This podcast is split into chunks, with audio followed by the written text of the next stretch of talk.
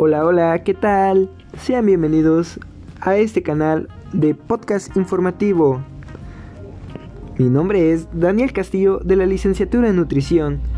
Estoy otra vez aquí con ustedes para estar conversando otro rato de nuevo de un tema muy importante.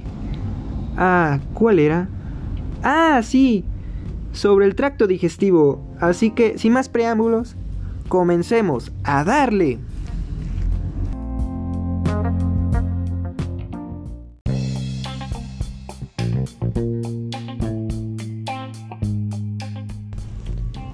El tracto gastrointestinal, también llamado tracto digestivo o canal alimentario, que consumen alimentos y los digieren para extraer energía de los nutrientes y ser expulsados como residuos.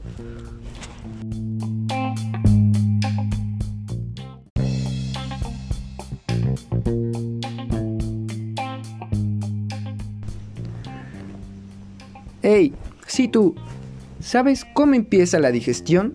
Bueno, el primer método para la digestión es la boca. Te platicaré un poco de cómo está conformada la boca y cuál es su actividad. Bueno, empecemos. Las mejillas y los labios mantienen la comida entre los dientes. Las glándulas salivales van a secretar saliva que hacen que ablanden la comida, la humedezcan y se disuelvan todos los alimentos. La lengua mueve todos los alimentos para lograr la masticación y formar el bolo alimenticio. Así es, escuchaste muy bien, es el bolo alimenticio. Corpúsculos o botones gustativos. Sirven como receptor del gusto y detectan la presencia del alimento. Las glándulas linguales son las que van a secretar la lipasa lingual y los dientes van a cortar y degradar y desmenuzar todos los alimentos. ¡Wow! Qué gran información, ¿no?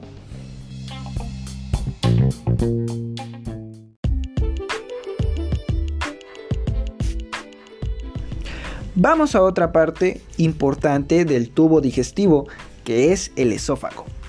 El esófago mide alrededor de 25 centímetros de longitud. ¡Wow! ¿Tú sabías eso? Yo no. Bueno, se encuentra situada por detrás de la tráquea. La función del esófago es transportar el bolo alimenticio y la secreción del moco.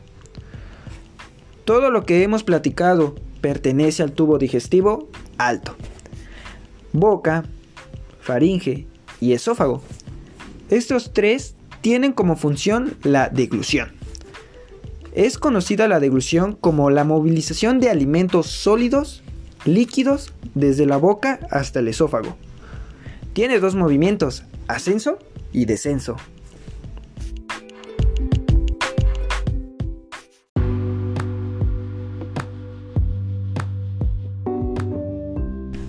A continuación vamos a hablar sobre las fases de la deglución, que son tres.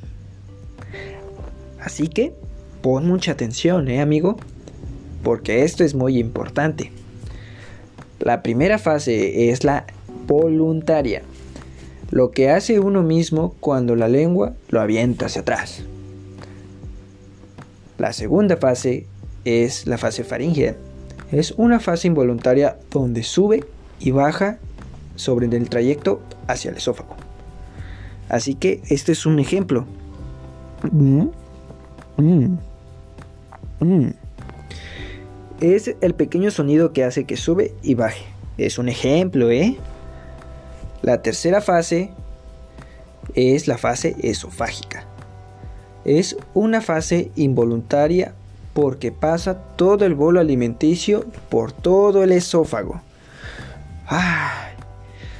todo esto es una información muy, muy padre. ¿No crees?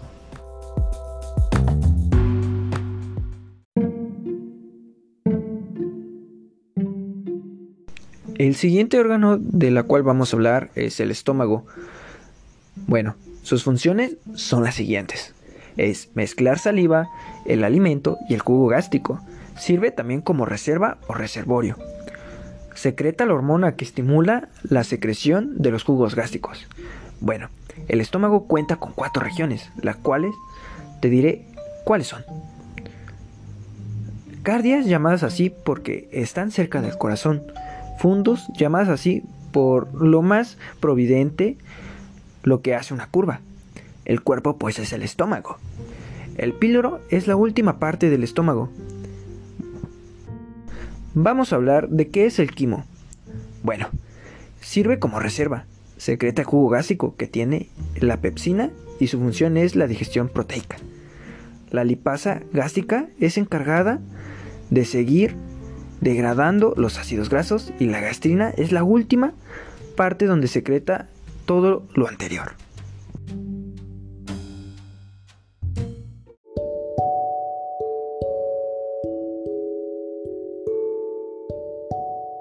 A continuación vamos a estar hablando sobre los problemas del tracto digestivo. El reflujo es gastroesofágico, que significa que no se puede cerrar permitiendo que el alimento se regrese. El HSL hace más dañino el reflujo. Bueno, el vómito es un o también llamado así. Se tiene de dos formas: inducido, que es provocado por manifestación psicológica, reflejo por indigestión o enfermedad. El estímulo es provocado por una irritación, por distinción abdominal y reflujo nauseoso. Bueno, a continuación vamos a hablar sobre el páncreas.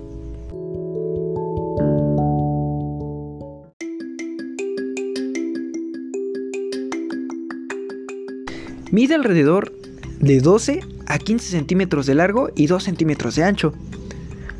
Siempre está conectado al duodeno para degradar los últimos alimentos. Bueno, el conducto de Wirsum o conducto pancreático transporta de 1200 a 1500 miligramos de jugo pancreático. Está contenido por sales, bicarbonato de sodio y algunas enzimas. Tiene dos tipos de tejidos, páncreas exócrino que se va a la parte digestiva y produce jugo pancreático. Páncreas endocrino se va a la parte hormonal y produce insulina. Bueno, produce tres células, alfa, delta, beta y llamadas así islotes de Langerhans. Bueno, son los encargados de regular la insulina, cada una tiene una función en especial. Te diré a continuación cuáles son, ¿va?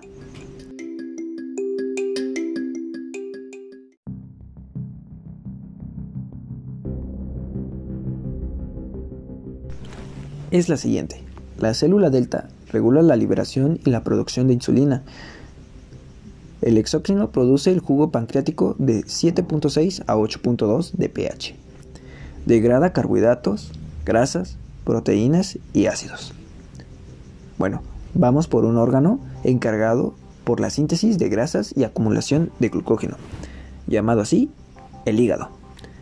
Es la glándula y el órgano glandular más grande del cuerpo. Pesa aproximadamente 1.4 kilogramos. Localizada por debajo del diafragma. Tiene dos lóbulos y está dividido por un ligamento llamado falciforme. Los hepatocitos son los que producen la bilis.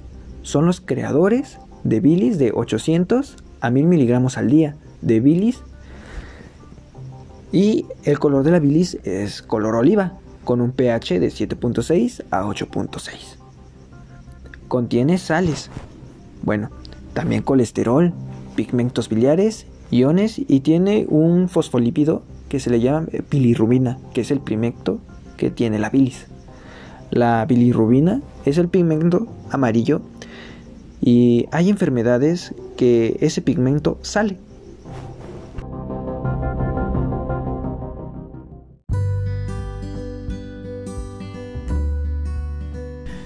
Las funciones del hígado son las siguientes. Son nueve, presta mucha atención. Te diré a continuación cuáles son. ¿Va? Bueno, el primero es el metabolismo de los hidratos de carbono. Como dos, tenemos el metabolismo de los lípidos. Como tres, tenemos el metabolismo proteico. Como cuatro, el procesamiento de fármacos y hormonas. Como cinco, la excreción de bilirrubina.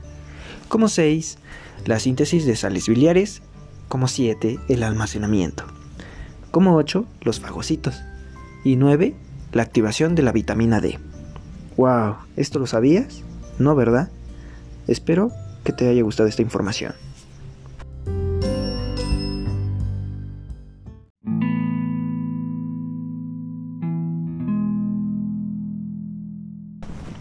Bueno, yo soy su amigo Daniel y me despido. Y nos vemos hasta un nuevo podcast. Espero que les haya gustado y disfruten su día. Hasta luego. Bye.